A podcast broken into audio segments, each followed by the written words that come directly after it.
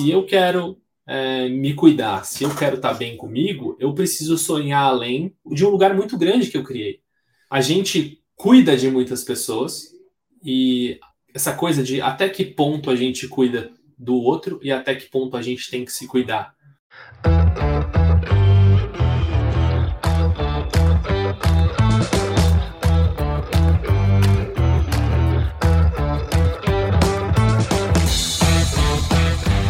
Bom dia, boa tarde, boa noite. Estamos aqui para mais um episódio do Desnegócio. Meu nome é Davi. Eu estou aqui com meu amigo Aziz para mais uma gravação. E hoje a gente está com o André Soller, ele é fundador da ONG SP Invisível. É um prazerzão ter o André aqui com a gente. É um cara que está fazendo um trabalho incrível com a população de rua. Isso até é um tema depois que a gente vai querer é, falar um pouco com o André. É, morador de rua, é, população de rua, como que fala, como que chama, entender um pouco mais da a terminologia de, é, desse mundo. E hoje a gente vai falar um pouco sobre filantropia, a gente vai falar sobre a população de rua, a gente vai falar um pouco sobre a SP Invisível, o trabalho que eles estão fazendo. Eles têm um trabalho incrível que, para mim, eles hackeiam as redes sociais para filantropia, é um trabalho muito bacana. Depois a gente conversa um pouco com o André sobre isso. Falar sobre o André, a trajetória dele e também algumas dicas aí para quem quer ajudar e quem quer fazer a diferença para a população de rua. E aí, como estão as coisas, Aziz? Fala Davi, fala André, fala você que está assistindo. Mais um privilégio estar aqui com vocês. Falando com uma pessoa incrível que algumas semanas atrás eu tive o privilégio de dar um belo de um abraço. Andrezão, conheci ele. É legal que na câmera a gente não sabe se a pessoa é alta ou baixa. André é alto, é, mas tô, tô aquecido aqui, seja pelo calor da Ilha Bela, ou seja pelo assunto, é um assunto que eu quero me conectar. André, companheiro, ativista e de, de impacto, filantropia, então é legal ter você aqui dividindo essa roda com, com a gente, mas enfim, bem-vindo, Andrezão. Gente, obrigado, obrigado, Aziz, obrigado, David, pelo convite. É um privilégio estar aqui. Eu Gostei muito do direto assim do que vocês já do, do, do norte, né, que vocês trouxeram para esse podcast, para como vocês estão olhando com um diferencial assim, né, para esse para os negócios que existem hoje. E espero poder agregar muito aqui nessa nesse nosso papo. André, para começar aqui, a gente aqueceu um pouco os motores. A gente queria entender um pouco assim até para o nosso ouvinte entender um pouco a questão da filantropia e negócio. Assim, a filantropia é negócio, a filantropia não é negócio. A gente teve um papo com o Léo da Cital e faz algum tempo, e ele tem um posicionamento bem assim: filantropia é filantropia, negócio de impacto é negócio de impacto. Mas eu queria entender um pouco também outras visões, a visão de você sobre o tema. Uhum. Eu não vi a visão do Léo, mas filantropia é filantropia, negócio de impacto é negócio de impacto e negócio é negócio, né? Mas isso não significa que a gente não tem que ter algumas mentalidades flutuando entre essas, essas realidades, né, essas nossas opções. Eu acho que tem coisas da filantropia que podem agregar negócios, tem coisas de impacto, de negócio de impacto que podem agregar filantropia, tem coisas de negócio que podem agregar filantropia, então acho que elas são agregadoras, né?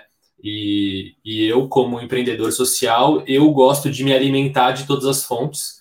Tem alguns lugares que é, me suprem mais, outros menos. E é, acho que assim, é tanto exemplos de coisa que eu devo fazer, quanto exemplos de coisa que eu não devo fazer, até as coisas ruins.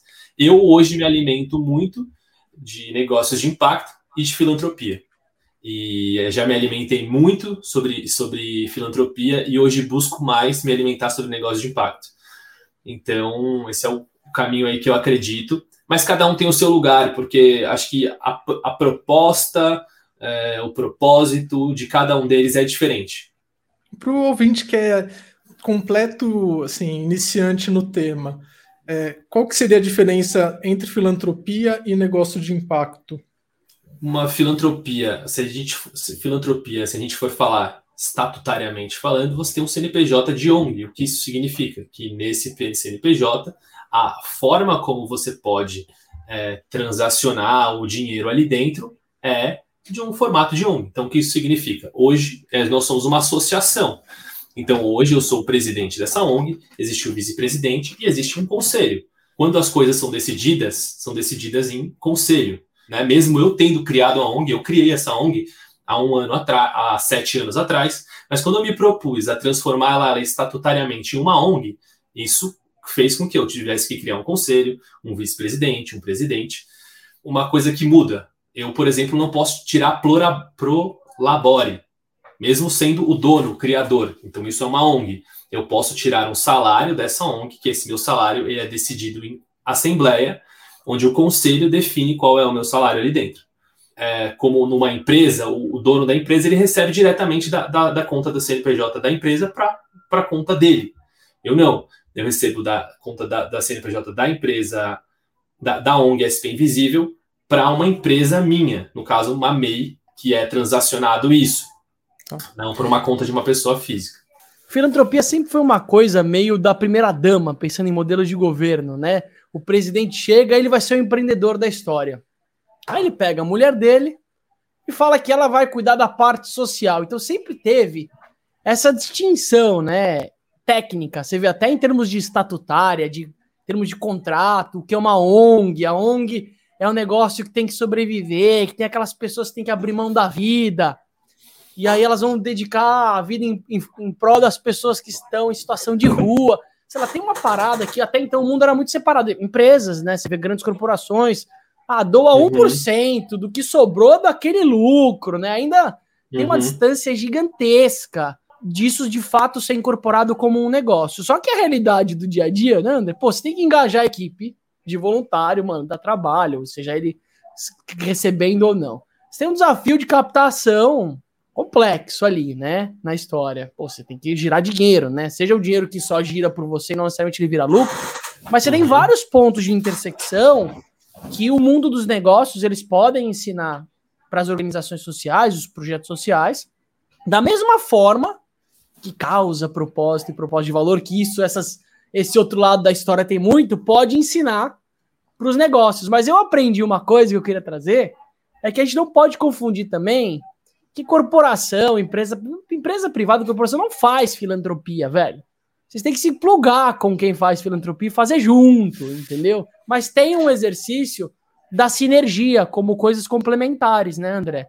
É, conversando hoje com uma pessoa da minha equipe, que é o seguinte: é, hoje a gente não tem é, um, um colaborador que responda todos os comentários que a gente tem nas redes sociais. A gente tem pessoas que respondem no inbox, no e-mail, uma pessoa que responde no inbox, no e-mail e no, no, no WhatsApp.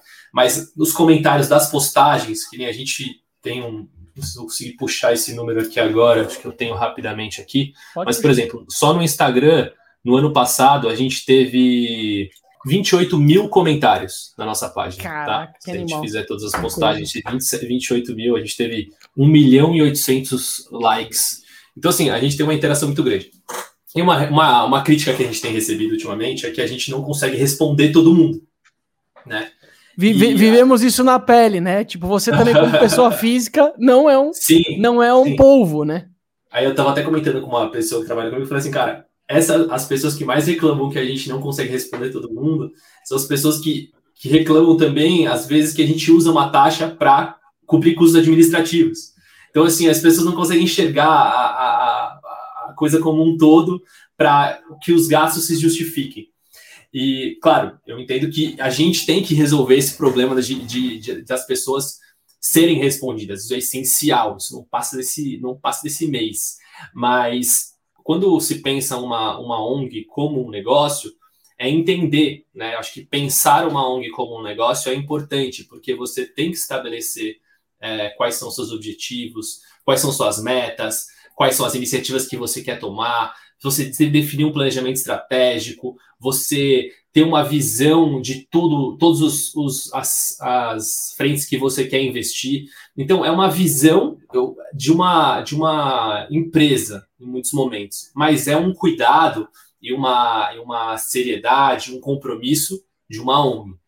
Muito bom. Tem um outro gatilho que eu queria puxar, que tem a ver com a sua história. A sua história, coincidentemente ou não, ela entra para a estatística, que é a relação da religião como uhum. caridade, né? A gente tem isso ainda, você vê, as gerações vão mudando, mas isso continua muito forte, uhum. que é a fé e a religião assumindo também um papel de trazer a importância e o lugar da filantropia. Eu queria que você falasse um pouco disso, já aproveitando para o André contar da onde que ele vem, né? Minimamente.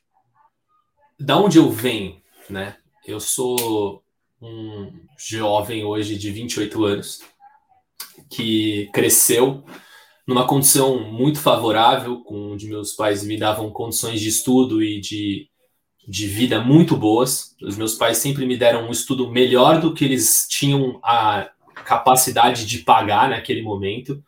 É, eu sempre valorizei muito isso. Sempre estudei com pessoas que tinham um poder aquisitivo muito melhor que o meu, mas eu reconheço que o meu também era bom. E aí, num certo, num certo momento da minha vida, acho que um, um marco muito importante foi quando é, eu fui diagnosticado com dislexia.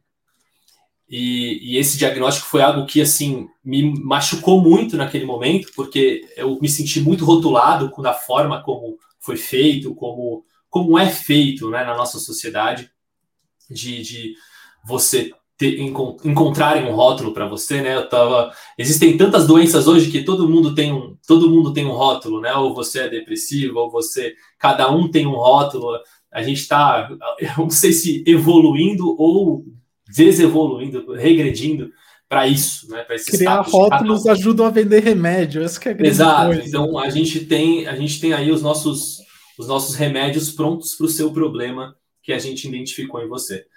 E, e aí nesse, nesse momento assim eu entendi, eu assumi para mim mesmo que eu pensava diferente, que eu entendia diferente, que eu tinha que pensar diferente porque na escola eu não conseguia pensar igual todo mundo. Eu ia muito mal na escola, eu não, não, não conseguia me concentrar, eu não conseguia aprender aquilo que estava é, que estavam me, me, me, ensinando.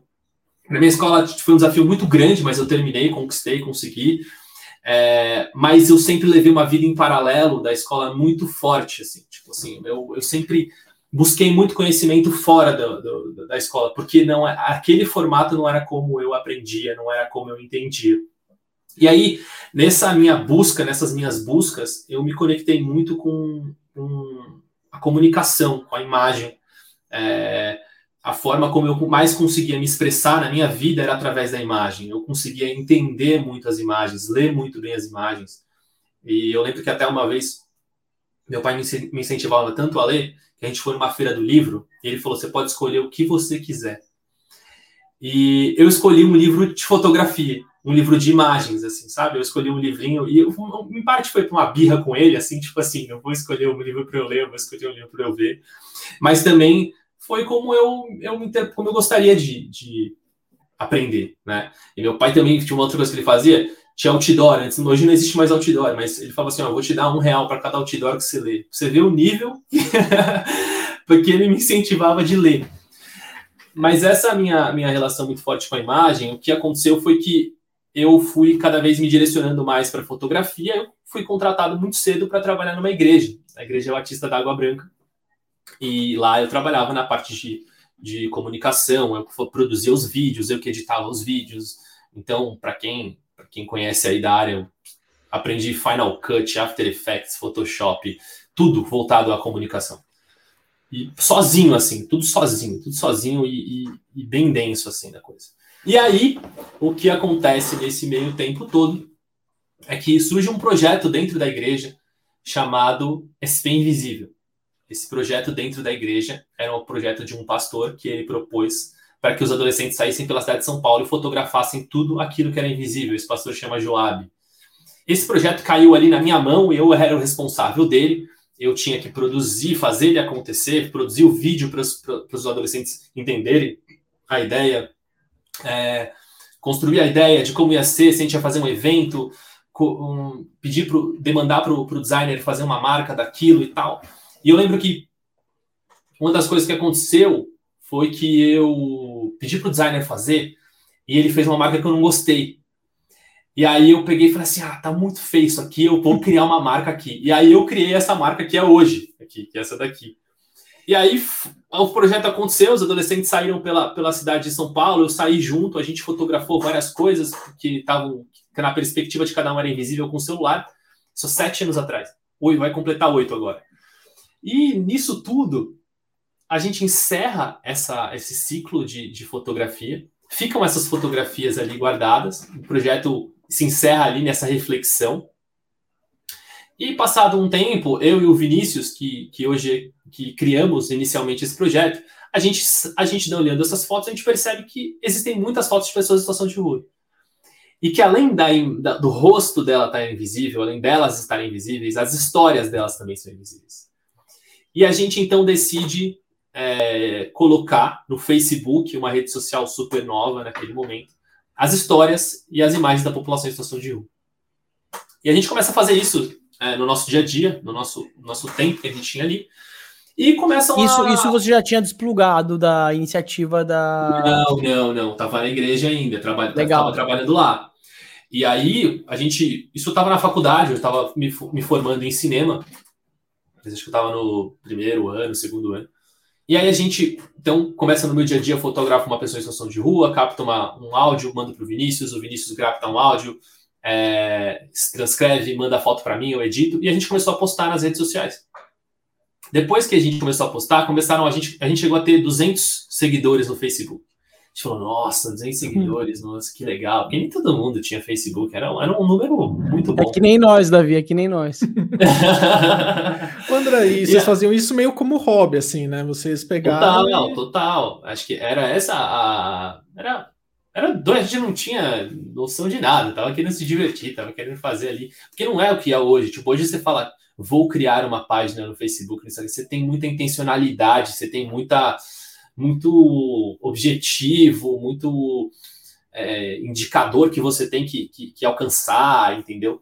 Não, a gente não tinha nada disso. Foi tipo assim, Era mais intuitivo e prazer, na verdade, né? Intuitivo, total, totalmente intuitivo, de tipo, vamos ver o que vai dar. E aí a gente, nossos amigos viram, gostaram muito, e a gente decidiu parar essa página. Aí a gente, os nossos amigos começam a falar, pô, volta com aquilo, tava me ajudando a ver as pessoas no dia a dia. Eu tava conseguindo enxergar a população em situação de rua com as histórias que vocês contavam. Foi aí que a gente entendeu que aquilo tinha uma, uma certa utilidade social. Aí então a gente volta juntos para esse projeto e, e, e, começa a fazer isso todo domingo e postar no Facebook uma foto e uma história, passando uma foto e uma história. E passou um tempo, a gente é, fazendo isso, a gente começou a ser reconhecido por vários canais de mídia, começou a, a, a aparecer em, em, vários jornais, a gente fez o nosso livro, a gente começou a fazer ações sociais, começou a crescer isso, eu, eu pedi é, é, demissão da igreja, mas não foi por conta do SP Invisível, foi porque eu não estava mais satisfeito com, com, com, os desafios que eu tinha lá. E, e aí, nesse momento, eu falo assim: olha, eu tenho algumas opções aqui. Eu estou terminando a faculdade, faltam dois anos para terminar a faculdade. E eu gostaria muito de fazer o SP Invisível ser maior e ser melhor.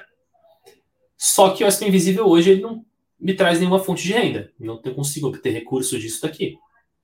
André, aí... só fazer um gancho antes de você entrar nisso, que eu não quero perder uma fala. Que você trouxe que de certa forma você viu utilidade no que você estava fazendo, por isso que de alguma forma você quis continuar, que foi a fala uhum. de, um, de um conhecido do amigo. Mas eu sinto que deve ser mais do que a fala dele. Acho que tem uma conexão forte sua em fazer esse tipo de trabalho. Queria que você falasse um pouco do que, que é para um playboy, tô olhando a história dos rótulos, né? Que a gente fala dos rótulos, né? Então, um cara que é bom de máquina, com um celularzinho bacana, que vem privilegiado chegar e tirar uma foto de alguém que talvez ele nunca parou para olhar, eu queria que você falasse qual que foi o arrepio, qual que foi o impacto, qual que foi o medo, qual que foi o sentimento uhum. para você ter a sensibilidade que não é pouca. Eu aprendi isso no orgânico, que assim, não é só pegar um fotógrafo no orgânico solidário, né? E pegar um fotógrafo e fazer uma, uma foto de uma entrega. Velho, você pega uns fotógrafos lá bom, sai só uma merda as fotos, porque é difícil, porque Cara, é, você tem que ter um nível de, cara, eu tô aqui para ajudar. É, é, você não vai chegar e vai te tirar escondido, será o cara vai bater em. Sim, então, tem um sim, nível sim, de intimidade para ser construído e são momentos que eles acabam muito rápido. Então eu queria que você falasse como foi pro André o primeiro contato e conexão, porque foi já uma repetição, né? Você gostou uhum. disso. Você... Uhum. Quando você se conectou com pessoas que até então, dentro da sua realidade, eram invisíveis.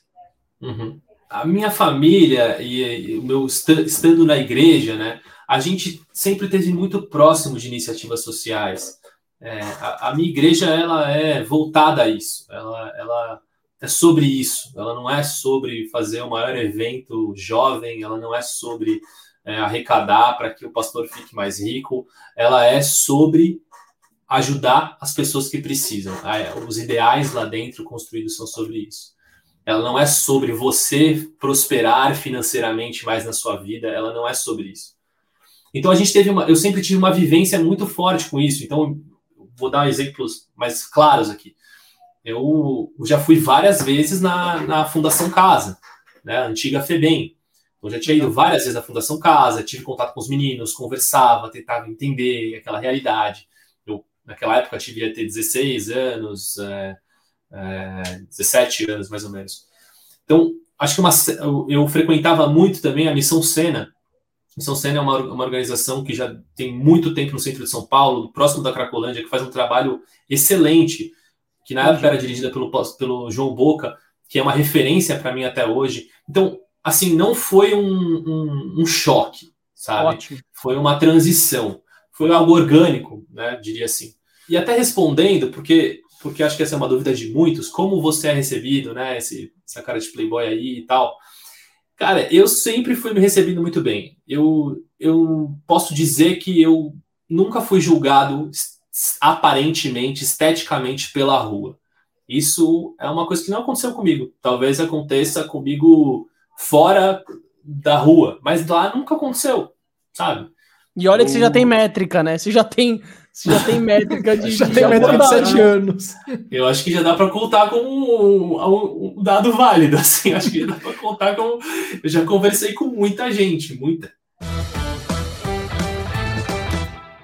André, eu, já que a gente acabou entrando um pouco na, na questão da população de rua, eu queria entender um pouco qual que é o cenário atual da população de rua. Ela está crescendo, ela está diminuindo? Como que você tem visto, assim, você está há tanto tempo é, nesse, nesse cenário, eu queria entender um pouco o que está acontecendo nos últimos Davi, anos. Assim. Você, pegou leve falando tá, tá diminuindo, né, velho? Você pegou leve. É, eu, sei, eu, sei, que não está diminuindo, mas eu tive que fazer o. Eu tive que fazer o papel de entrevistador aqui neutro.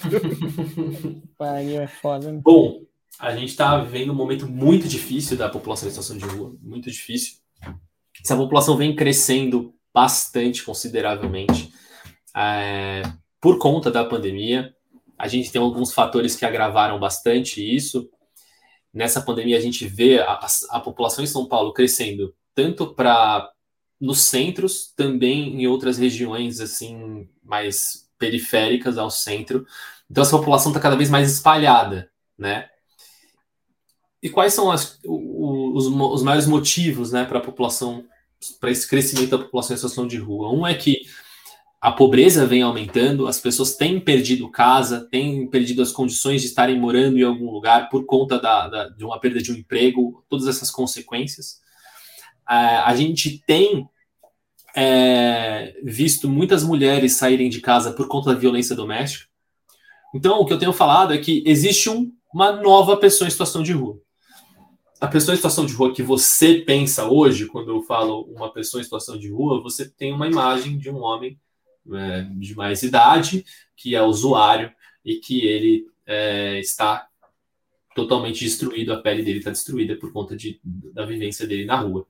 Hoje não é mais esse, não é mais só essa pessoa em situação de rua. A gente tem famílias, mães com crianças e os pais, a gente tem mães com filhos, a gente tem só mulheres, a gente tem uma diversidade de quem é essa população em situação de rua.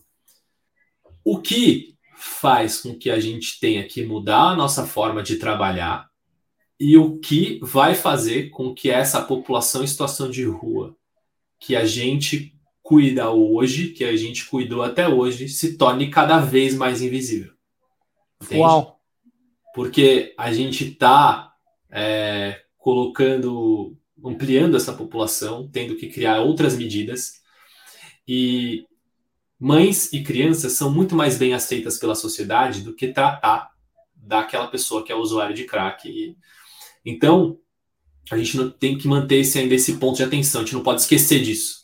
A gente não pode esquecer e ponto legal, cara, porque quando você fala isso, é muito louco, né? Porque a gente tem no, enfim, no Organismo Solidário, esse desafio de priorização, às vezes, de entrega. E a, e a prioridade óbvia é mães solteiras, crianças e idosos, acamados, alguém que tem algum problema.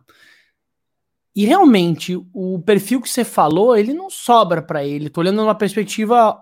Cara, e faz parte do jogo, né? Você precisa priorizar, mas dentro do seu jogo, é isso. É, é uma sub-invisibilidade. Tipo, uhum. É isso que tá acontecendo, né? Eu vi uma recente, uma coisa que me chamou muita atenção da Prefeitura de São Paulo, que eles colocaram ali na Cracolândia uma placa escrito: cuidado, aqui é uma zona perigosa. Tipo, a gente não se responsabiliza. Tipo, é meio. Mano. Lavei é, as tipo, mãos. Bugou o jogo, entendeu? É tipo, mano. se a polícia fala isso, você pega a arma, sei lá, a galera que é mais radica, velho, fala, é, então é, é, é, é gueto de Varsóvia, o negócio vai passar. Mas eu ia falar realmente, esse ponto me deu um puta insight de. Galera, aí o cara que tá menos pior, sabe quando vai sobrar para ele, já que não tem para todo mundo que tá nessa camada intermediária uhum. como surgindo? Nunca. Já era. Perspectiva de reinserção dessa pessoa é quase negativa. É, e assim, para deixar bem claro, porque essa minha fala é bem delicada, que não é sobre, não é que devemos ajudar é, mais um do que outros ou deixar de ajudar as mães e as crianças para ajudar a população em situação de rua, mas é, eu estou falando aqui da missão da SP Invisível. A SP Invisível, a missão dela é olhar para o mais invisível. É, então, existem ONGs que vão olhar para outros, outros lugares. Super. Mas a nosso olhar é quem são as pessoas invisíveis que a gente pode ajudar. Isso não é ONG, né? A gente vê no mundo dos negócios como um paralelo, né, Davi? Cada vez mais o negócio tem que focar em nicho do nicho. Você tem que direcionar sua mensagem, sua abordagem, seu produto ou seu serviço para alguém cada vez mais específico, até para ele sentir uhum. o valor e poder reconhecer você no meio de um oceano de milhões de coisas. Sim, da mesma exatamente. forma que uma organização social é isso. Eu trabalho com, sei lá, é, idosas, solteiras, que estão sozinhas e que moram uhum. dentro de barracos sem saneamento básico. Cara, tem mercado para todo mundo. E você uhum. determinar onde você está atuando é muito uhum. mais fácil para as pessoas se conectam com isso de alguma forma, sabendo sua proposta de valor. Então faz muito sentido isso para mim. André, tem uma, provavelmente uma série de preconceitos relacionados com as pessoas que estão em situação de rua. Assim, quais são esses preconceitos assim mais comuns? Assim, na minha cabeça, sempre que eu penso num morador de rua, uma pessoa em situação de rua, eu penso no viciado. Você falou que tem outras pessoas que estão é, cada vez mais em situação de rua. Quais são outros preconceitos comuns assim? De que todos, é, esse é um preconceito comum, de todos são viciados, é, em crack. Eu, eu, ia falar, eu ia falar só, da sua fala, ficou difícil. Quais são os preconceitos? Eu entendi todos. é, existem vários, vários. Preconceito de que ele é ladrão, preconceito de que é, ele não tem família, o preconceito de que ele não gosta de morar na rua. Existem muitos preconceitos, né? que aquela pessoa ela né, como se ela tivesse nascido ali. Ela nasceu para estar ali. Tem um preconceito então, que para mim é muito maluco, assim, que eu escuto de forma recorrente, assim, que morador, é, a pessoa que está em situação de rua, ela gosta de morar na rua, que para mim é parece que é um negócio que não faz sentido. Assim, a pessoa não é, não é uma escolha ela morar na rua, é uma situação mesmo. É, existe uma, um grupo social na elite paulistana que tem essa convicção assim sobre esse assunto, de que a pessoa gosta de estar na rua. Mas eu acho que é uma, uma certa falta de, de busca pelo assunto, de conhecimento do assunto. Porque a gente na SP Invisível, é, vamos lá, a causa da população em situação de rua é a causa mais difícil de se conseguir doação. Primeiro você tem crianças, depois você tem pessoas, é, crianças em estado terminal, depois você tem idosos, depois você tem animais, e por último, primeiro você tem animais, na verdade, depois você tem idosos, e por último você tem pessoas em situação de rua. Né? E, e você não colocou uma régua aí, e o pessoal que está preso, gente que está é, preso. Carcereiro, né? É, carcereiro. Eu não sei onde que eles estão dentro desse dado aí, mas talvez eles estejam mais para baixo ainda, né, da, dos é. outros. Eles não estão sendo nem computados assim. A população em situação de rua entrou para o censo, no último censo, com 3% de, de, de de pessoas que doam para essa causa. Caraca. Depois, nesse esse último censo, agora esse ano, subiu para 4%. Espero que a gente tenha feito diferença nesse número. Mas como que a gente conseguiu mudar isso, né? Como que a gente conseguiu mudar essa realidade? Como que o SP Invisível conseguiu arrecadar para a população em situação de rua? Porque a gente está conseguindo mostrar quem é a população em situação de rua. A gente está conseguindo mostrar que aquela pessoa é um ser humano, que aquela pessoa tem uma história. A gente está conseguindo dar valor e dar consciência de quem elas são. Porque qual é a mentalidade? Vamos lá, vamos fazer um, um brainstorming aqui. Qual a mentalidade? A criança não teve escolha, ela está na rua porque ela não teve escolha, ela precisa receber dinheiro, por isso que ela que mais, mais recebe dessa doação, ela não teve escolha. A criança em estado terminal, mais ainda. O idoso, poxa, o idoso ele não, ele não, ele não. Um dia eu vou ser idoso. Eu sei que eu vou ser idoso. Eu, eu não quero terminar assim, então eu quero contribuir com esse daqui. O, os animais, eles são, fazem parte do nosso dia a dia, da nossa casa. É, eu tenho amor pelo meu, ele não me machuca. É, então, e a população em situação de rua? Onde é que ela está no seu dia a dia? Ela não está. Você não vê, você não é sabe. Aquela coisa, você, você fecha a janela para ele não vir te pedir dinheiro. É Exatamente. Isso, assim. Então, é um, é um assim o que a gente tem feito é primeiro mudado a forma como as pessoas pensam. É tipo assim, é, você tem que entender essa realidade diferente. Isso aqui é diferente do que você pensa. E depois disso, as pessoas decidem doar para a gente.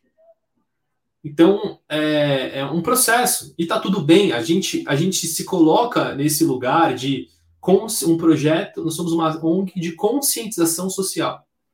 Esse é o nosso primeiro objetivo. Primeiro a gente conscientiza, porque a gente sabe que se a gente não mudar também a sociedade, a gente não vai conseguir mudar essa realidade. Porque essa realidade é uma consequência da sociedade que a gente construiu. Forte. Eu ia até trazer uma coisinha, Davi, desculpa te puxar, mas eu, o, o André ficou falando, eu fiquei imaginando, sempre nessa nossa perspectiva de negócio, né? Tipo, ele chegando assim para a família dele, talvez deve ser um pouco mais tradiça, sinto eu por mais que tenha essa abertura, adorei que você falou que esses insights não surgem de um post-it ou de um workshop criativo, cara, isso vem dos nossos valores, da nossa história. É muito legal você Sim. puxar esse lugar da sua história, achei foda. Mas eu fiquei imaginando, tipo, pai, mãe, cara, vou empreender um negócio, velho. Pra galera que é, tem menos visibilidade, onde, sei lá, 3% das doações, um market share disso é de 3%, eu vou pegar a faculdade que vocês investiram em mim, e toda a minha escolaridade e a pouca capacidade de leitura que eu tive, talvez, e vou canalizar tudo isso num negócio que não vai dar dinheiro. fiquei imaginando, porque eu fico imaginando as pessoas que montam negócios e que o investidor chega e fala: Mano, isso não tem no mercado essa merda, velho. Você se liga, sabe? Coisa meio Shark Tank. E quantas pessoas fazem esse papel socialmente para quem quer empreender alguma coisa, né? Não precisa ser só o Shark Tank. Pode ser um brother, fala, mano, Andrezão, Viaja não, velho, não gasta seu talento, cara. Eu queria que você falasse um pouco dessa dualidade que é se assumir o um empreendedor social numa causa impossível, numa utopia, dentro de uma perspectiva de um cara privilegiado que podia ter puxado a sua capacidade técnica, família, rede, para uma coisa mais rentável, cara. Porque é muito da hora é. ver isso com 28 anos, velho. Eu tô vendo uma, ju numa juventude que tá com o cu na mão, que tá com medo, que perdeu a coragem, que não tem as referências paternas e maternas para assumir uma bucha de um país dilacerado, de um planeta acabando. E eu vejo você, velho, sendo 1% de muita coisa também, entendeu? Dentro da perspectiva do que você está construindo. Eu queria que você falasse quais são esses dilemas internos que você deve passar todo dia, né? Tipo, puta, será que eu fiz o melhor caminho? Será que é isso? Vou desistir, não vou. Como que é esse processo dentro do André de empreender essa causa impossível? Cara, além de tudo isso que você falou, eu queria colocar um, um, um mais, uma, uma valor, mais um, um item agra, agravante aí nessa situação. Quando eu fiz a primeira ação da SP Invisível, eu precisava arrecadar 80 mil reais. E eu lancei a campanha para arrecadar 80 mil reais. Essa campanha ela era tudo ou nada. Ou eu arrecadava ou eu não arrecadava eu tinha que fazer um, Natal invisível no dia 23 de dezembro. E a minha campanha, ela finalizava dia 20 de dezembro. E a plataforma me demorava 30 dias para me entregar o dinheiro. E eu tinha que começar a investir nessa ação a partir do dia 1. Então eu peguei emprestado dos meus pais 50 mil reais. Sem garantia de que eu ia conseguir nenhuma, garantia nenhuma de que eu ia conseguir isso. Tipo, eu podia. E era uma coisa tudo ou nada. Ou eu conseguia os meus 80, ou eu não conseguia realizar essa ação. E os meus pais me deram. Primeiro que eu não sabia o que era esse dinheiro nessa época. E os meus pais me deram assim, tipo, sem esperar que esse dinheiro voltaria, sabe? Tipo, e para uma causa, não é que eles deram para um, um negócio, esperando que isso poderia lucrar. Não foi isso, entende? É, então, como é isso para o André, né? Cara, eu, eu, eu acho que é muito da minha criação, da minha, da minha cultura. Eu tô tranquilo, entendeu? Tipo, eu tô tranquilo que, que eu não ganho o que eu poderia estar ganhando numa multinacional, eu estou tranquilo que eu, sei lá, poderia estar empreendendo e fazendo um outro negócio. Cara, não é. Não sei, para mim não, não é sobre isso, entende? Tipo, eu acho que dinheiro é importante para a gente viajar, conquistar os nossos sonhos, mas não é uma coisa que me faz, me fez falta até hoje, sabe? Tipo, de tudo que eu, que eu me entreguei, não é uma coisa que me fez falta. Eu sei que eu preciso me dedicar muito, assim. E eu não sei se hoje seria possível nascer um novo SP Invisível. Com as condições existentes hoje de algoritmo, de. de, de, de foi uma, você sente que foi uma sociais. janela. Foi uma janela. Foi uma janela, com certeza, com certeza. Foi uma janela. Hoje eu, eu acho bem improvável nascer um outro SP Invisível. No nosso setor de causas sociais, tipo, a gente, diríamos assim, tem poucos pares, né? poucas pessoas que do nosso setor de pessoas em situação de rua que tem a capacidade de atuação que a gente tem. A gente tem eu conheço um projeto, André, eu conheço um projeto, não sei se você conhece o projeto Ruas, sabe o projeto Ruas lá do Rio? Sim, sim, sim. É que também, mesmo desafio, o Murilo era um amigo meu, montou um projeto também de era um, era um como se fosse. A gente já fez coisa com eles é, no Rio de Janeiro. Mas é isso, é muito árido, enfim. Mas é, imagino. É. Então é, é uma janela que, se, que você. É, é a conspiração da vida, né? Uhum. Era o momento onde você sentiu que fazia sentido, mas ali foi e ali você, você aconteceu uhum. como, como plataforma, né? É uma não. coisa para não desanimar o ouvinte, para mim, essas janelas elas vão abrindo, assim, de Isso. anos em anos elas vão abrindo. Então, Hoje em dia, é tipo, acabou, é, não é abriu, né? acabou, ah, morreu. O cara assim. sai do podcast agora. assim, tem uma série de, de janelas que vão abrindo. O TikTok é uma janela, do mesmo jeito que o YouTube certeza. foi uma janela há cinco não, anos se, atrás. Se eu fosse começar um projeto social hoje, eu começaria pelo TikTok. É, eu se eu concordo com Se eu fosse você. começar um, um, negócio hoje, eu começaria pelo TikTok. Eu já falei, eu falei isso pro, pro, pro um amigo meu da, que tem um um aplicativo da Food to Save, não sei se você conhece, eu te apresentei, né, às vezes. Mas Guido... eu falei assim, cara, o que, que você tá fazendo no Instagram? Sai fora. Vai para o TikTok. Que é um, o Guido é um, uma pessoa que eu conheci muito, que é o CTO da Food Safe, ele é ex-iFood, eu conheci ele bastante. Exato, exato. Então, é uma galera que está construindo um negócio super legal. O, o, Instagram hoje carrega um status de, de um status social, é um, uma, uma marca muito forte, né? E, e e tem um posicionamento mais clássico do que se você pensa no TikTok, você fala, ah, é uma coisa mais infantil, infantilizada. Não infantil, infantilizado. Mas o, o seu alcance está lá dentro. Não existe alcance, não existe alcance maior que o TikTok. Ô, André, só para fechar esse bloco, eu queria trazer uma outra coisa para você, que é a perspectiva do. Você conheceu muita gente. Você já tirou, você abriu o código e as histórias de muita gente alguns que te mexeram mais, outros que te mexeram menos. Eu não vou convidar você a falar de alguém, porque eu quero que as pessoas estejam ouvindo, vão acessar o SP Invisível e ver o que conecta mais com você. Mas eu queria saber se você construiu relação com pessoas que você conheceu. Porque uma coisa é você ir lá, tirar foto, registrar, usar de certa forma a história dela para servir de inspiração para sua causa e a partir da sua causa você devolver alguma coisa para aquela pessoa. Esse modelo está muito claro, mas eu queria saber a partir da sua realização como indivíduo, se você conseguiu se conectar com alguém, você adicionou ela, você se envolveu um pouco mais além da foto com pessoas que você conheceu. Sim, sim. A gente tem, tem Gostei várias... da suspirada, gostei da suspirada. Porque. Você deu sim. uma suspiradinha. sim, sim, a gente tem algumas, alguns casos de pessoas que. Eu tenho alguns casos de pessoas que eu me envolvi mais. É, a gente tem, é, por exemplo, o Amaral, que é uma pessoa que, que hoje não está mais na rua, mas a gente conheceu ele na rua. É, e hoje tem uma vida diferente. A gente tem o Celestino, que até tem um, um, uma entrevista muito legal que eu levei ele já para um podcast, para o Festival PEF, eu levei ele para o Festival PEF para falar comigo. É, tem um documentário dele também no canal do SP Invisível, lá no nosso site, na, na aba Ajude, é, no, no, menu Ajude, que é uma pessoa que não está mais morando na rua. Quando eu, esse documentário que eu gravei com ele é ele morando quando ele estava morando na rua, hoje ele não mora mais na rua. É, isso é do ano passado. É, e são pessoas que a gente tem relação, assim, que eu tenho relação de, pô, de conversar, de saber como tá, de como eu posso ajudar. A gente tem muito uma característica. Eu estava ontem com um deputado de direitos humanos. Falei, cara, eu, meu objetivo aqui é me diferenciar do que vocês fazem. O que o Estado faz não é o que a SP Invisível quer fazer. A gente quer. O que a nossa, minha maior percepção é que vocês tratam as pessoas como um montante. E essa é a forma como vocês vão tratar. Espero que mude, mas é hoje que vocês tratam.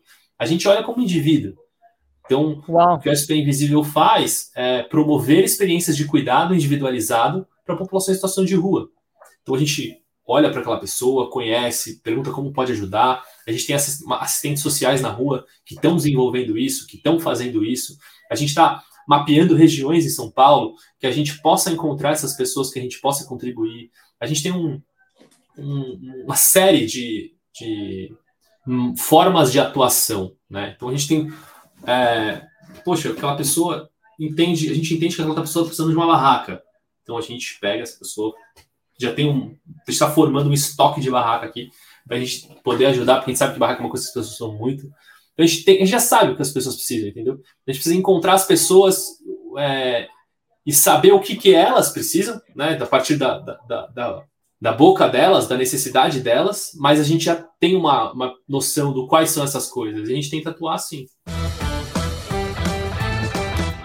André, é, você falou rapidamente assim o que o trabalho do, do SP Visível, mas eu queria que você deixasse um pouco mais claro assim para o ouvinte, especificamente assim quais são as áreas de atuação, como vocês dividem, enfim, como é o dia a dia assim da SP Invisível.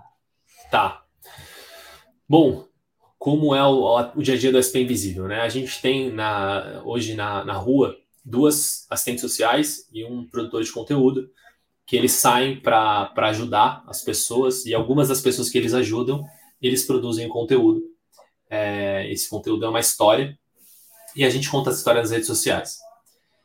Esse, esse é um, um setor nosso de atuação e, essas, e essas, esse, essa equipe está sempre ajudando pessoas que estão em situação de rua com um método de cuidado individualizado. E, e, esses cuidados que a gente leva para as pessoas é de auxílio, de, de uma, uma, uma moradia, é, um trabalho ou uma roupa, várias coisas que a gente pode promover. Então, esse, esse é uma das nossas atividades diárias. Né? Então, esse é um, um atividade já que traz para a gente bastante back-office da gente precisar organizar todos esses conteúdos que são produzidos, para a gente postar, para a gente engajar, para a gente é, comunicar o que a gente está fazendo. A gente tem um banco de alimentos, então a gente é, tem diversas ONGs que a gente está é, selecionando e a gente ajuda essas ONGs com a, a, a manterem, a se manterem é, levando comida para a população em situação de rua. Então essas ONGs elas distribuem alimentação para a população em situação de rua. A gente tem iniciativas que são as nossas iniciativas é, meio que ações pocket, assim eu vou chamar que a gente faz, Ações pontuais, vai. Ações pontuais. mas pontuais, né? É, porque a gente tem outras mega ações, mas são ações pequenas que a gente faz mensalmente é, e a gente pega um grupo de pessoas e atende esse grupo de pessoas de uma forma especial, assim, tipo, com muito cuidado, com muito zelo. De uma forma especial, é sempre muito diferenciado que a gente busca fazer para que essas pessoas se sintam especiais. É, porque isso está dentro do nosso propósito de cuidar de pessoas de uma, de uma maneira é, de promover experiências de cuidado, porque a gente acredita muito no cuidado como uma, um ato de transformação social para aquela pessoa desenvolva um desejo de sair da rua. Então, é, a gente promove essas ações A gente tem nossas ações clássicas, que são Carnaval Invisível, Páscoa Invisível, Inverno Invisível e, e Natal Invisível. São ações que a gente já faz há seis, sete anos, elas. É, são, gatilhos, ação... são, gatilhos, emocionais, André, também, em relação à sensibilidade para as pessoas doarem? É por isso que elas existem ou não?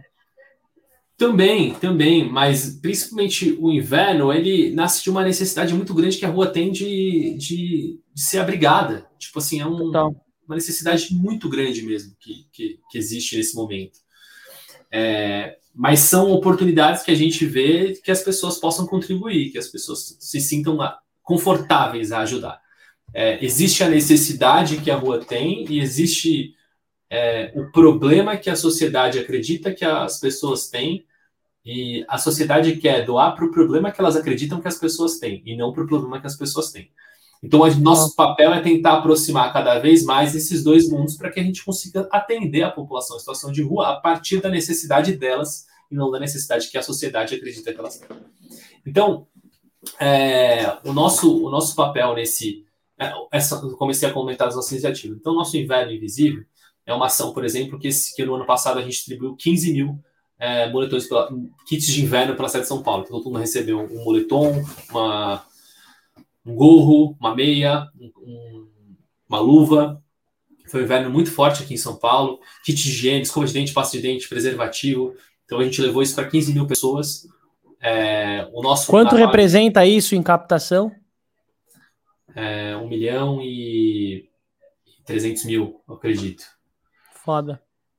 E aí, isso, a gente repetiu essa, essa dose aí, só que no, no Natal Invisível, com mais ou menos esse mesmo capital é, que a gente conseguiu arrecadar. E no Natal Invisível, a gente ajudou, acho que 7 mil pessoas. A gente ajudou 7 mil pessoas no Natal. O Natal é uma, um momento que a gente preza muito mais por levar uma experiência para a população em situação de rua. É uma data muito emotiva a gente escuta de muitas pessoas, é o que a gente quer escutar, que aquela pessoa decidiu voltar para casa dela, pelo menos ou para o Natal ou para sempre, mas aquele dia que a gente promoveu, aquele momento de alegria, fez ela relembrar né, aquele, aquele momento de sentar à mesa com a família, comer, estar tá junto. Então, é isso que a gente cria, a gente cria memórias, muito mais do que às vezes levar um prato de comida, porque isso tem muita, muita, já tem muita gente levando, então o que a gente pode fazer de diferente, o que a gente pode fazer que possa agregar mais. Então, muito bom. A gente atendeu muitas pessoas nesse Natal. E, e desse Natal também vem o, o, banco de alimentos que a gente construiu, que a gente tá, vai alimentar muitas pessoas esse ano. Vamos alimentar essas pessoas juntos, né?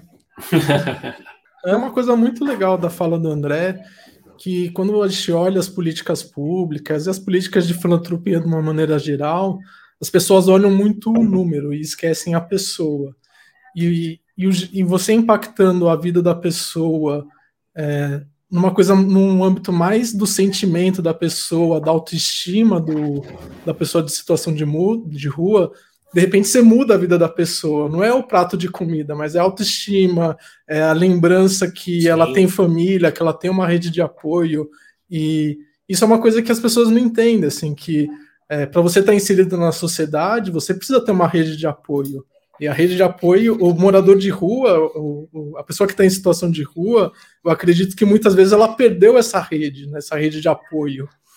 Davi, Sim. a sua fala me leva para um lugar, André, só para trazer uma coisa, que é essa miopia do mundo dos negócios, né? Que é o mundo do quant, que é o número dos números. É o mundo dos números, né? Você vê, de certa forma, existe uma relevância na sua fala de 1 milhão e 300 mil reais como um montante significativo que em vez de você que está ouvindo a gente investir num cursinho de growth ou de distribuição, vai troca uma ideia com as lideranças de impacto aí, a galera que está tocando ONG nas costas, acho que você vai aprender bastante coisa do que teóricos de fórmulas prontas. Mas eu ia falar muito da história do Quali, né, Davi, que tem a ver com a sua fala. Cara, às vezes alimentar uma pessoa, ou entregar, ou fazer uma doação de 50 reais, ou tirar a bunda da cadeira, e bater na porta da SP Invisível e falar, velho, posso fazer um. Posso ir junto com vocês para entender como vocês estão tirando a foto? Posso, posso pegar o telefone e ligar talvez para uma pessoa que eu conheço na minha rede que pode ajudar? Acho que tem um exercício do Quali que a gente está esquecendo e eu vejo que vocês trazem muito isso. É um rosto. É um rosto, é uma história no meio de um número assustador, avassalador de gente morando na rua. Mas esse rosto tem um valor gigantesco, porque ele representa outras referências, outras histórias, ou alguém que você tenha conhecido. Então, eu vejo uma potência de um negócio que foi baseado na qualidade, no, na intuição, mas que ele indiretamente, é indiretamente, ele gera essa escala tão desejada. E isso para mim é animal, tipo, é luz pro, é como que é, é som para meus ouvidos, né? Tem uma frase mais ou menos assim. Mas enfim, eu vejo um baita valor legal no processo, que a gente, a partir da sua fala, você mostra como você equilibra essas duas coisas, né? Porque também você tem, quanto mais recurso você tem, mais impacto você gera. Mas qual que é o impacto que eu quero gerar? Eu quero entregar só uma blusinha descolada? Velho, você falou. Então vocês pensaram no kit. Vocês pensaram se vai ser absorvente, se vai ser isso. Putz, vamos ah, metrificar. É, você falou do absorvente, achei bem legal essa lógica, porque teve algumas campanhas girando em torno disso, mas, mas tem um cuidado de como equalizar esses dois fatores, que para mim, putz, é uma lição de negócio que às vezes as pessoas se perdem os dois lados, né? Cara, tem, tem, tem uma é, história de um amigo que ele me contou que eu achei uma história muito, assim, muito maluca, assim, pra gente discutir aqui. Tem um amigo que ele foi, ele encontrou uma pessoa em situação de rua, e essa pessoa estava super é, tava super tocada, assim, e, uma, e pediu uma, um pacote de fralda. Meu amigo estava entrando na farmácia e pediu um, um, pacote de fralda. E aí o, ele deu o pacote de fralda para aquela pessoa, e a pessoa começou a chorar tal, e explicou que se ele não tivesse fralda, tinha chance do assistente social tirar a filha dele, porque ele, é, é por maltratos infantis, sabe? Então, é, é, muito. A pessoa não estava especificamente na situação de rua em si, ela estava pedindo ajuda, mas o assistente social não teve a sensibilidade de ver que era uma pessoa que estava querendo cuidar bem da criança dela, mas que não conseguia porque não tinha acesso a uma fraude. Então, é muito essa coisa do dessa sensibilidade humana que a gente perde, que eu acho que é o trabalho que o SP Invisível faz muito bem. Assim, eu acho incrível assim, o trabalho. Sim, Bem legal. Exemplo muito bom. E é dentro disso que a gente equaliza realmente essa palavra entre o qualitativo e o quantitativo. Né? A, gente, a gente tem indicadores para isso. A gente tem indicadores para quanto, tanto, né? Esse é o indicador que todo mundo tem, né? Que é o, quali, que é o quantitativo. Mas a gente tem indicadores qualitativos.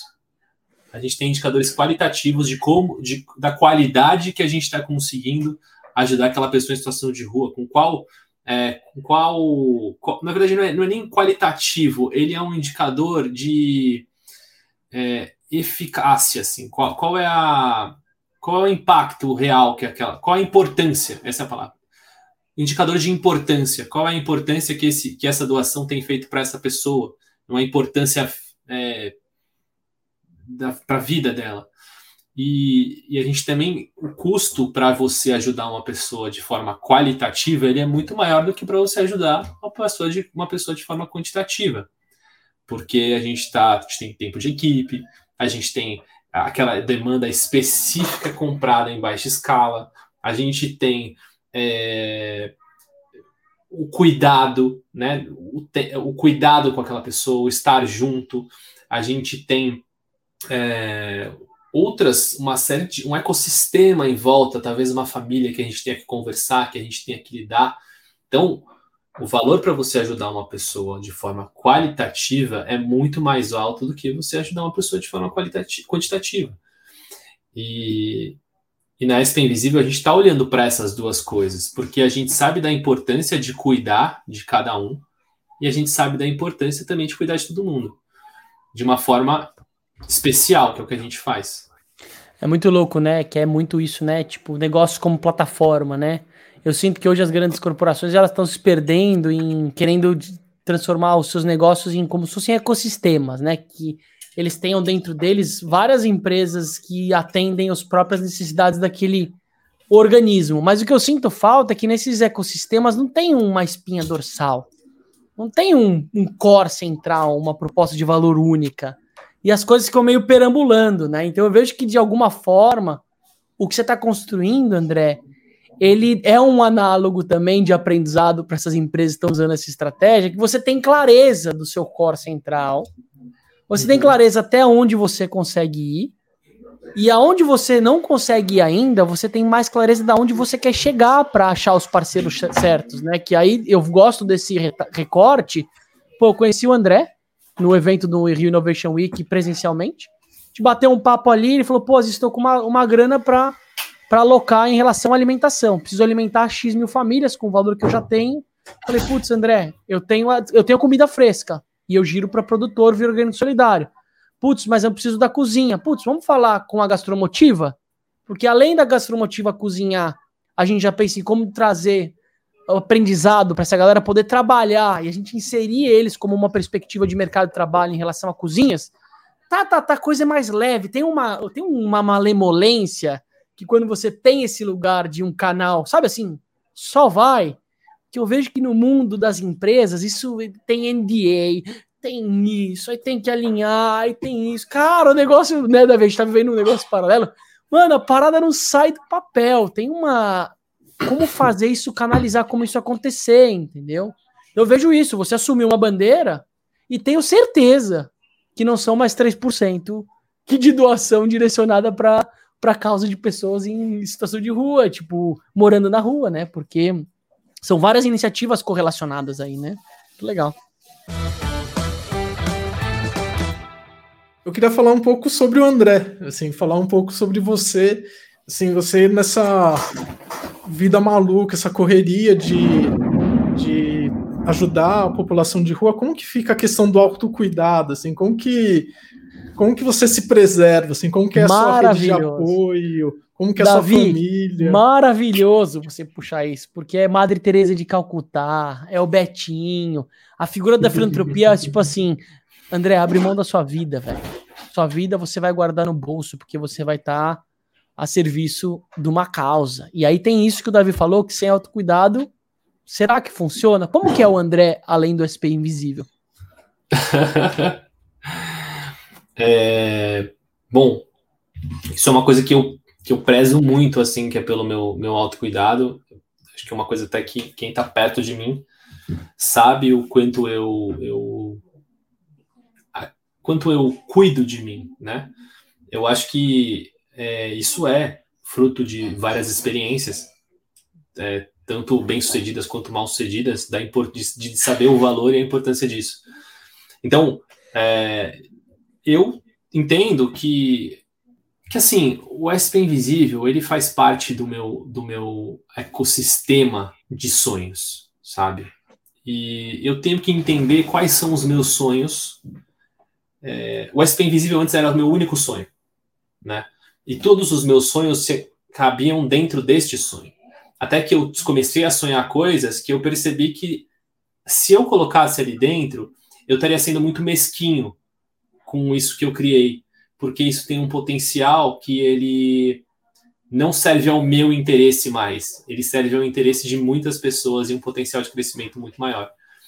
Então, eu comecei a separar esses meus sonhos do SP Invisível para os meus sonhos que são meus, né? Que não cabem. E acho que esse foi um exercício que me fez muito bem para entender assim, cara, se eu quero é, me cuidar, se eu quero estar tá bem comigo, eu preciso sonhar além de um lugar muito grande que eu criei. A gente cuida de muitas pessoas e essa coisa de até que ponto a gente cuida do outro e até que ponto a gente tem que se cuidar. Muito bom. E eu aprendi, sempre aprendi que, que a gente tem que cuidar primeiro da gente, para depois a gente cuidar dos outros. Porque essa ideia né, da, da, da, da Madre Teresa de Calcutá, de Calcutá é uma ideia cristã onde a nossa referência cristã é Jesus. E Jesus não tem necessidades que a gente tem. Né? Ele, ele mesmo sendo homem, ele não teve necessidades é, ele não teve desejos ou necessidades que nós, como seres humanos, como homens, temos. Assim. Então, são nessas coisas que a gente tem que prestar atenção e se cuidar. Então, é de estar sempre mentalmente, mentalmente é, consciente, de estar sempre alinhado com, com, o que você realmente quer, com o que você. É, para onde você está indo, saber as consequências do que você está fazendo. E eu até falo que mais do que você. Eu, eu, que eu começo o meu, o meu eu começo o meu ano, é, os meus desafios eles são muito mais das coisas que eu sei que eu não tenho que fazer do que, que as coisas que eu tenho que fazer. Legal. O que eu tenho que fazer para mim está muito claro o que eu para chegar onde eu tenho que chegar está muito claro. Mas o meu desafio é não fazer algumas coisas que vão me fazer estar tá mais distante desse meu objetivo, desse meu sonho. É, e a gente, a gente esquece disso, né? Tipo, o que, que a gente não pode fazer para chegar onde a gente quer chegar.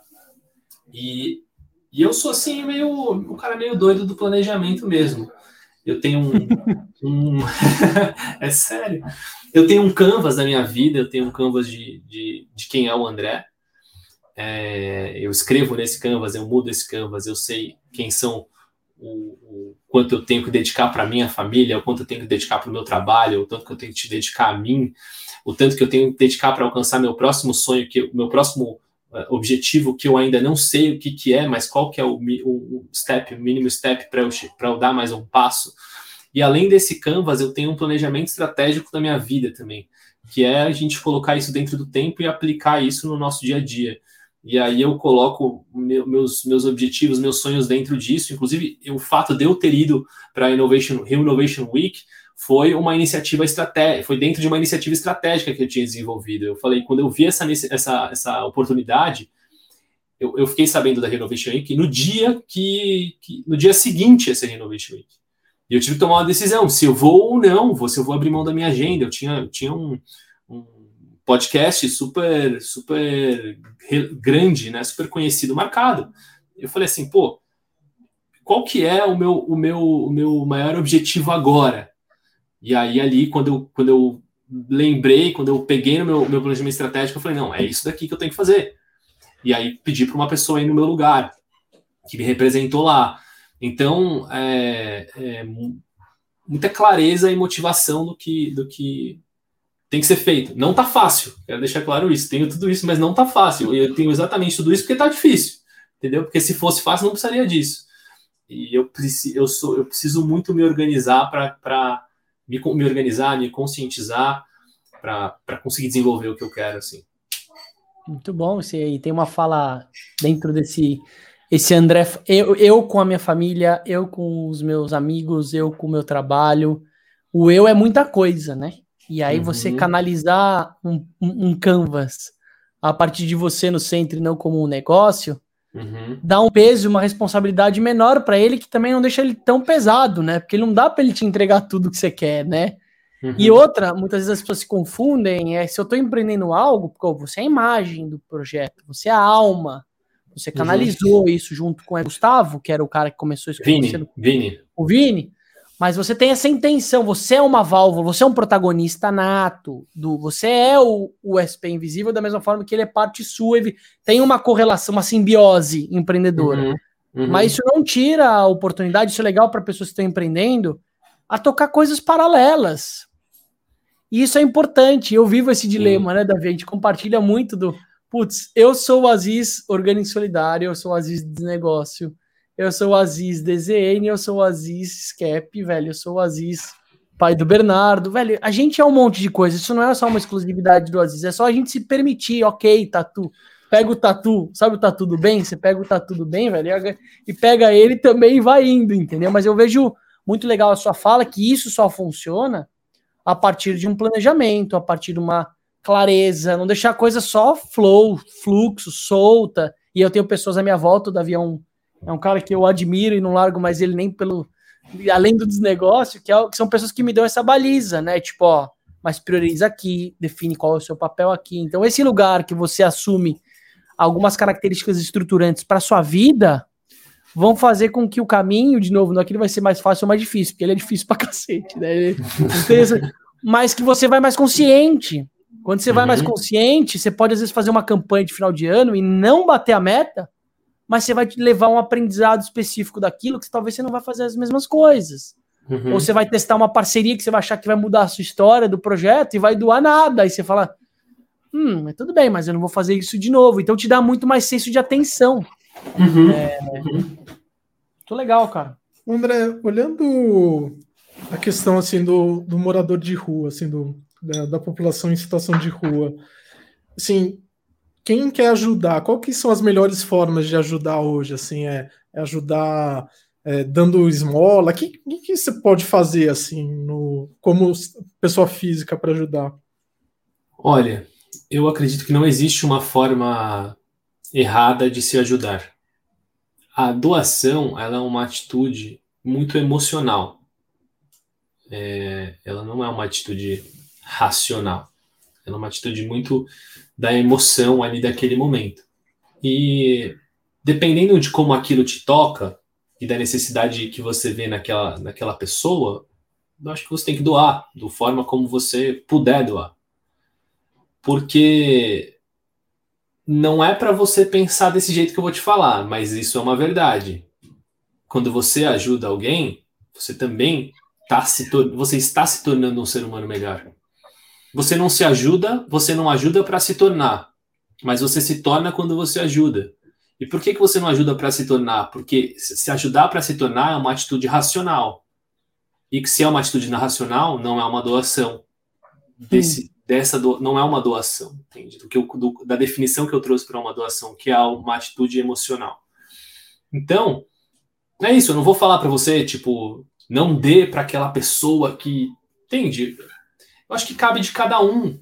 Existe a SP Invisível, que é um lugar onde a gente deixa claro como a gente vai doar e para quem a gente vai doar e que a gente estabelece um compromisso com as pessoas de, de que a gente vai fazer isso. E você pode escolher esse canal de doação. Ou você pode estar doando, passando pela rua e uma pessoa te pedir uma doação, pedir doação para comprar uma fralda para alguém e você se sentir sensibilizado e doar para aquela, aquela, aquela pessoa. Então, você entende que não dá para eu falar para você, tipo, não doe? E, e, Mas o que eu acho que você pode fazer é o seguinte: entregue para a pessoa que você doou a responsabilidade que ela tem em fazer com o dinheiro que você deu para ela. Porque a partir do momento que ela te pediu, ela se comprometeu com você a utilizar aquele dinheiro para aquilo que ela falou. Então, eu já doei um chinelo para um menino e falei para ele: olha, esse chinelo novo é seu. E eu tô dando para você usar. E é isso que eu espero que você faça com ele. Ele falou: não, tio, eu vou fazer. Então tá bom, esse é um presente meu para você. A partir de agora, a responsabilidade é sua. Então, acho que isso é uma coisa que você pode fazer, entendeu? Eu vivi uma recente também, e aí quando a gente vai vivendo isso na pele, fica mais fácil da gente ter os nossos critérios, né? Porque esse é um ponto, né, André? Você só sabe isso porque você viveu isso.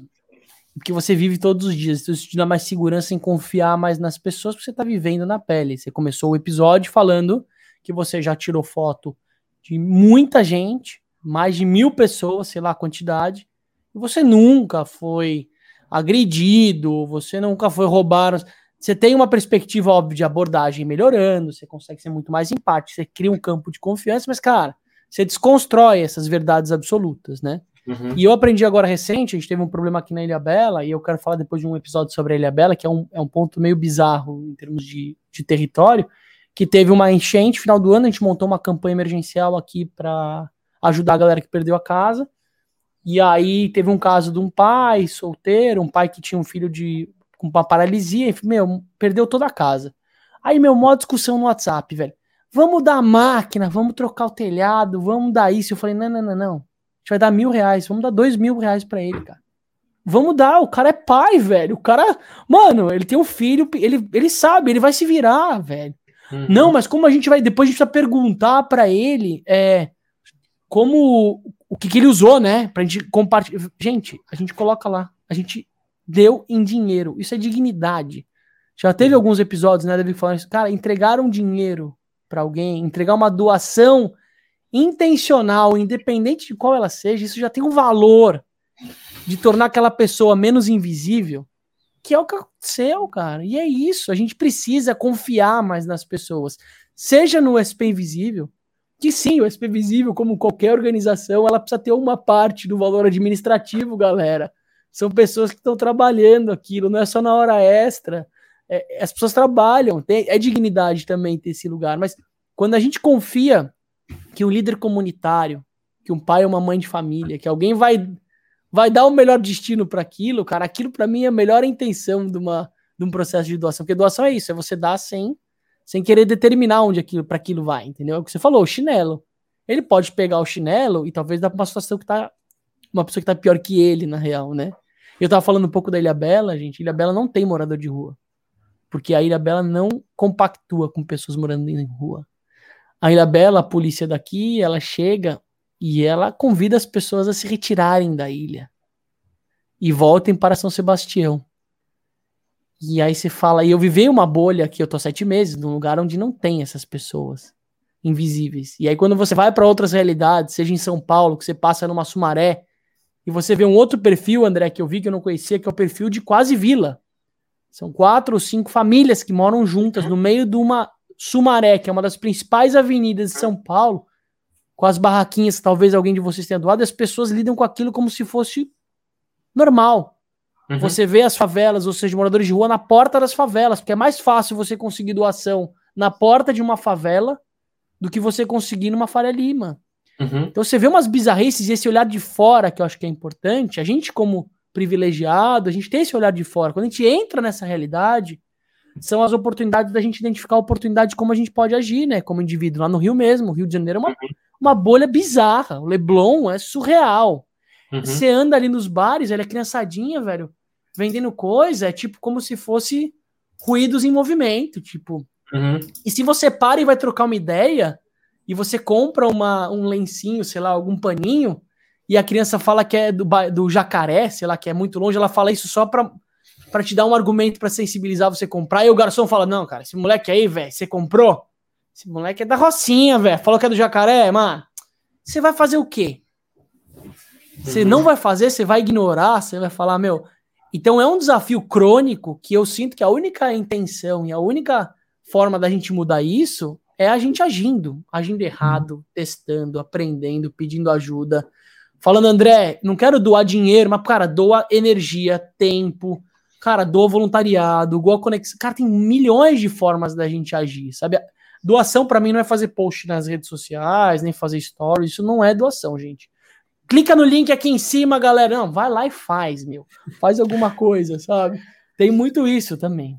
Ô, André, quais são as principais dores assim da população de rua que precisam ser assim endereçadas hoje, assim, pensando numa coisa mais quantitativa, assim, é mais é, tá relacionado com é, barraca, é mais alimentação, é, entretenimento, cultura, é, reabilitação, é saúde. são as maiores dores? Saúde, reinserção no mercado, reinserção na sociedade. A maior dor da população em situação de rua é a moradia. É, moradia é uma coisa que é o sonho né, de uma pessoa que mora na rua, é a moradia. E aí você fala, pô, vamos dar uma moradia para uma pessoa que mora na rua, Bom, então vamos lá para os dados, né? É, foi gerada uma pesquisa em que antigamente se acreditava que a melhor forma de você cuidar da pessoa em situação de rua é colocando ela, dando oportunidades para ela enquanto ela está na rua. E dando oportunidades dela dormir num albergue, depois, depois uma recuperação de drogas, depois um, um emprego, depois o quê, depois o quê, depois o quê. Hoje, e ela estando na rua, você faz isso. Hoje se entende que é, a pessoa precisa ter uma casa para depois se fazer tudo isso. Depois que você deu uma casa para essa pessoa, você inicia todo esse processo de cuidado, né, dessa pessoa, desse indivíduo. É, a rua tem, um, tem uma, uma pesquisa feita, uma outra pesquisa feita em Nova York, que com, confirmou, mas não era essa, constatou que é, a população em situação de rua, depois, as pessoas que vão para a rua, depois de 21 dias que elas estão na rua, é muito mais difícil dessa pessoa sair da rua. E esse projeto chama 21 Days to Save. E aí, a partir dessa pesquisa, foi desenvolvido um projeto, né? O projeto chama 21 Days to Save. O que que acontece? Eles criam, eles fazem um almoço lá, né? E nesse almoço, as pessoas, ela chegam a população em situação de rua ali, e nessa população em situação de rua que, que chega, o que, qual que é o objetivo deles? Encontrar pessoas que estão há menos de 21 dias na rua. O objetivo desse projeto é esse. Quando eles encontram uma pessoa que também é de 20 dias na rua, eles pegam essa pessoa e começam a fazer um trabalho de reinserir essa pessoa na sociedade. A taxa de adesão, da, de retorno dessa pessoa para a sociedade é muito maior do que uma pessoa que está dois, três meses na rua. É, faz total sentido. dessa pessoa na sociedade. É, faz total sentido. A pessoa que está na rua, ela não toma banho, ela não consegue fazer uma entrevista de emprego. Começa. E aí que vem a, a ideia idiota de dizer que a pessoa gosta de morar na rua. O que acontece? Se eu falo para você agora é, um barco, você visualizou um barco, não visualizou? Como é que é o barco que você imaginou agora? Imaginei um barquinho pequeno. Um barquinho pequeno. Que cor é esse barco? Azul. Azul. E tem alguém nesse barco? Não, eu tô sozinho. Você tá sozinho. Perfeito. Então você foi capaz de imaginar um barco porque eu te induzi a, a imaginar um barco. E você conseguiu visualizar esse barco. Uma pessoa que está em situação de rua, ela não consegue visualizar muitas vezes ela fora dessa situação. Por quê? Porque ela está há tanto tempo naquela condição que ela se imaginar em um lugar diferente, onde ela é aceita, onde ela tem dignidade, onde ela tem um lugar para morar, onde ela tem respeito, onde ela é vista de uma maneira diferente, está muito distante da realidade que ela vive já há 10 anos, há 7 anos. São 7 anos que ela tá lá, que ela faz barba três vezes por mês, que ela é xingada, que ela é, é maltratada, que ela não tem onde dormir. Então, você entende que é um processo, e esse processo ele se conquista a partir da moradia, porque é um ato de dignidade que aquela pessoa recebe, reconhece e, e, e é, vem como um ponto de partida para se construir uma reinserção social. Então, é, é, esse é o caminho. É isso, né? Você tira o imaginário, a, a perspectiva de sonho. Você tira qualquer nível de motivação e você substitui ele por uma necessidade de sobrevivência, né? Eu fiquei imaginando quando você falou da quantidade de mulheres que estão deixando de. E é isso, né? O acesso à informação, né, André? Tipo, sei lá, eu sempre fui espancada ou estuprada em casa e eu descubro via redes sociais ou conversando com pessoas que eu não preciso mais me submeter a isso, que isso não é normal. Uhum. E aí o que, que eu faço? Eu abro mão daquela segurança e eu vou pra rua. Mas, cara, uhum. Na rua você também corre risco disso, sei lá, e de outras coisas. E... Uhum. Mas, cara, deve ser tão pesado que essas pessoas vivem que elas preferem ir pra rua. E aí na rua ela não tem visibilidade, e aí passam 21 dias, e aí, aí tem muito desafio com desafios mentais, a, aos vícios. Cara, porque, cara, como que você sobrevive nisso, né? Eu não sei se você já viveu isso na pele, se você já se permitiu, se você já dormiu na rua, sei lá, porque é uma perspectiva que deve ser. Eu tinha um professor na minha escola, velho, e eu estudei numa escola construtivista, que era um professor de filosofia, que ele fazia essa experiência é, uma semana todo, todo ano da vida dele. Era um figurão, era um professor que, inclusive, os pais não gostavam dele. E ele, ele falava pra gente: a semana eu não vou dar aula, porque era uma semana do ano que ele ia morar na rua. E ele depois contava pra gente, e a gente no imaginário, né? É óbvio que ele não sei se ele contava tudo, mas era é, um imaginário surreal, assim, né? E aí você falando dessas mulheres sozinhas na rua, às vezes mais novas e com filhos, cara, é surreal, velho. É bizarro. Aí a gente vai dormir, a gente fecha o olho na nossa cama. Uhum. Essa galera, não sei se fecha o olho tão fácil, né? Você vê esses desafios, ou se junta, você tem que montar os seus grupos. É um desafio, né? Enfim. Esse finalzinho de programa, a gente gosta de fazer nosso nosso check-out, assim, que é ver um pouco como que você a gente sai sentindo dessa conversa aqui. Ô, Davi, só trazer uma coisa antes do check-out, para a gente trazer numa outra pegada que eu acho que é legal.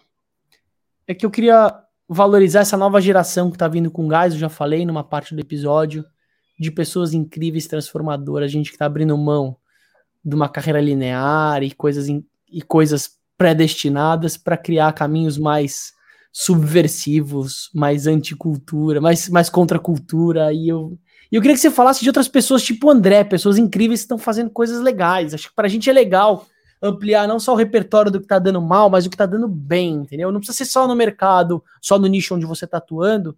Mas quem são as pessoas hoje que você tá seguindo, André, que você tá se inspirando, que você tá querendo fazer coisa junto? Acho que isso para mim é legal a gente poder abrir essa, esse final para mostrar que é possível fazer tipo coisas incríveis e elas se sustentarem e elas acontecerem. Uhum. Legal. Olha, eu tenho olhado muito para o capitalismo consciente e para a inovação, para a tecnologia. Pessoas para mim que, que são muito inspiradoras, que, que buscam muito é, esse, esse caminho, eu vou citar algumas aqui. Primeiro é o, o Rui, da Doari.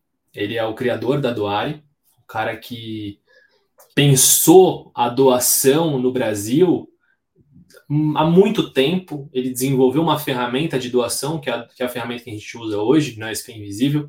E ele é um cara que pensa isso no Brasil e é um cara que está é, tá sendo essencial, fundamental nesse setor. Eu não sei o que seria é, de muitas ONGs e da SP Invisível sem uma ferramenta como a Doare para conseguir crescer e de uma forma uma, com qualidade, atender bem as pessoas. É, então, e ele não pensa só isso, ele está pensando em muita inovação, ele pensou em plataforma de embaixadores, ele pensa em está pensando agora em NFT, em metaverso. Então, a pessoa que eu converso muito sobre isso, sobre novas, sobre inovação. Uma outra pessoa que, que, que eu, pra, que eu tenho olhado bastante como referência é a galera do Food to Save. Eu acho que eles têm iniciativas muito legais lá. Eles têm uma, uma um propósito muito legal. Eles têm uma, uma, um desafio muito legal e que é um negócio que é um negócio consciente, né? Então, negócios conscientes têm me, me, me interessado bastante porque porque os negócios conscientes eles não são só conscientes para quem vê, ele é também consciente para quem vive. Então é uma forma 360 graus de você humanizar e de você ser consciente na sua organização internamente, com o seu cliente, com seus stakeholders. Então é, é incrível a forma, essa forma de pensar. Tem um no livro Capitalismo Consciente tem para mim uma página ali que é uma Bíblia, assim, que é assim ele o que, que eu chamo de Bíblia. Ele fala como seria o mundo ideal, assim. Então, assim, é uma. Imagine se fosse assim. Então, para mim, ali, aquilo ali é, é um sonho, sabe? É, eu, eu, acho incrível essa página. Mas a gente tá tem pessoas legais, a gente tem uh, a Construid, do Bruno, que, que tem feito um projeto, um, um trabalho muito legal. A Qual é o nome dela? Construid. Construid projeto de, que tem feito é, casas para pessoas é, de baixa renda no, aqui no, no, Brasil. Muito legal o trabalho que eles têm feito também. Estava com ele ontem. É, a gente tem o que mais? Tem muita coisa, mas é isso que me vem em mente agora.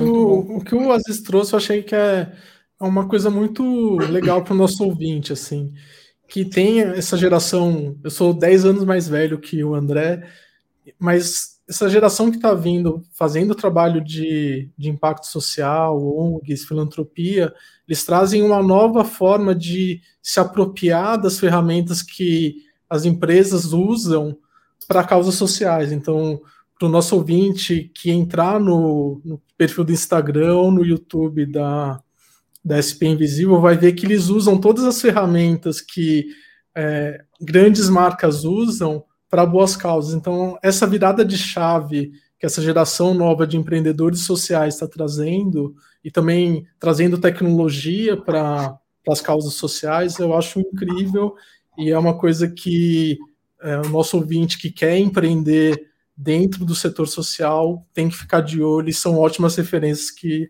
o André trouxe. Provavelmente a gente deve trazer o pessoal da Se tornou acessível, né? Essas ferramentas. Eu, eu sou um abusador de ferramentas. Coitado, meu time, se deixar cada, cada mês tem uma ferramenta nova para usar, porque eu vejo que são coisas que potencializam muito o negócio, né? Hoje a gente usa uma ferramenta de gestão, por exemplo, que é utilizada na Red Bull. Eles utilizam para internamente para organizar as coisas lá. A gente usa, é, enfim, assim, acho que esse é, uma, é, um dos exemplos de coisas que a gente usa, mas a gente usa coisas que seriam inacessíveis antes, né, seriam muito caras para a gente fosse desenvolver, teria que ser desenvolvido, é, e que estão à disposição, né, tipo, você imagina, se a gente tivesse que desenvolver uma plataforma de doação, uma plataforma de, de, de receber de recurso, se a gente tiver que desenvolver um, um, um site é, do zero, entende? Então, são coisas que estão acessíveis. E é preciso, se, se você for empreender, você precisa estar atento a isso, porque isso vai diminuir muito seu custo fixo e sua capacidade de, de ascensão vai ser muito mais rápida. É, tem uma Outra série de coisa? ferramentas que ah. o pessoal costuma chamar de ferramentas no code, ou seja, que não precisam de conhecimento técnico para serem usadas, que são uma, uma caixa de ferramentas muito poderosa para quem quer empreender. Então, para o nosso ouvinte que tem vontade de empreender e usar a tecnologia no centro do negócio, procurem aí no Google No Code e tem uma série de ferramentas Legal. muito bacanas. Tem um convite também que eu faço para quem está ouvindo e chegou até aqui. E eu tenho escutado isso muito, porque eu estou na entre safra. Quando tem 35 anos, eu vou fazer 36 em março. Mas eu consigo permear, às vezes, uns papos de uma galera mais velha e falar: puta, essa molecada, essa juventude agora tá perdida, cara. Tá muito. Eu não sei como que tá para vocês aí. Cara, tá difícil, ninguém mais quer ficar trabalhando, ninguém mais concentra em porra nenhuma. Fudeu. Então tem um pessimismo eu quero que você que esteja ouvindo esse episódio com o André, que eu considero um cara jovem, compartilhe para essa galera para eles mudarem o repertório deles, mudarem a, ótica, a miopia, col colocarem um, um, um, colírio, não Moura Brasil, porque Moura Brasil tem remédio que não faz bem pro olho, mas colocar um colírio de gente oxigenada. Da mesma forma que do outro lado, se você é jovem e está ouvindo aqui, tem uma galera da velha guarda, gente com experiência e bagagem que também está fazendo. Acho que é um movimento nosso atual de deixar de polarizar as coisas, de trazer verdades absolutas. Pega a convicção, sabe aquela convicção que alguém ensinou pra gente? Guarda no bolso essa convicção. Então, André, você quebra um pouco desse paradigma do processo. Então, acho que esse repertório que você está trazendo de empreendedores, o Davi trazendo a tecnologia como meio, tecnologia como viabilizador, ela é a ferramenta, ela não é seu negócio. Para mim, não existe negócio de tecnologia como um nicho a tecnologia está dentro de vários negócios que resolvem problemas reais. O que é tecnologia pela tecnologia, para mim, é bugiganga, aí é diferente, entendeu? Então, tem isso, que sem tecnologia, puta, você não teria sobrevivido, você não teria criado uma plataforma de doação tão coerente, você não teria dado acesso à quantidade de fotos que você tem, ou tirado elas rápido, sem um mega tratamento gigantesco. Então, tecnologia ela tem que ser o meio das coisas, né? E aí, agora entrando sim nessa vibe mais propositiva, por isso que eu fiz o finalzinho da visão. Falei, puta, a gente tava num momento meio coração partido, assim, né? Da, da sensibilidade da causa, Andrezão, que você deve sentir todos os dias aí no, no, no universo que você atua, né? E eu queria trazer um pouco a curva para cima. A gente termina os episódios, velho, sempre propositivo para você que tá ouvindo aqui a gente. Então eu queria fazer um check-out nesse lugar. E eu vou começar esse check-out. É, como a gente tá se sentindo, tá, André? Foda-se o pensar, é como a gente se sente que também é um, é um desafio socialmente no, no, no, ambiente que a gente vive hoje. Mas eu, eu saio mais no, eu saio nutrido do nosso papo. Eu saio é, me sentindo parte. Eu tô aqui na minha tela olhando, é, não é diretamente, mas o imigrante que morreu no Rio, que foi assassinado, não morreu nada, ele foi assassinado no Rio.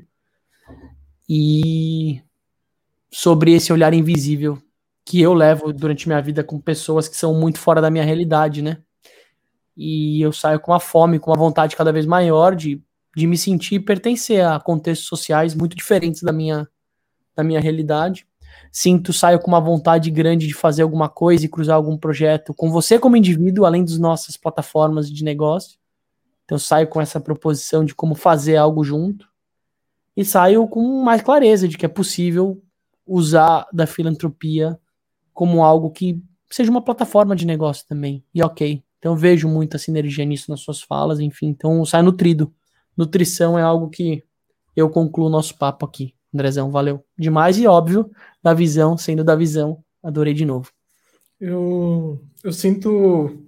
Assim, quando a gente é, chamou o André, eu fiquei. Comecei a me questionar, assim, de assim, como eu vivo, assim, e eu vivo numa bolha maluca, assim, eu vivo em Alphaville, aí eu saio do Alphaville, vou pro vou academia, vou eu faço tudo de carro, não ando de ônibus, e quando vem um, um morador de rua, uma pessoa em situação de rua para pedir ajuda, é, efetivamente eu olho para o lado, assim, sabe?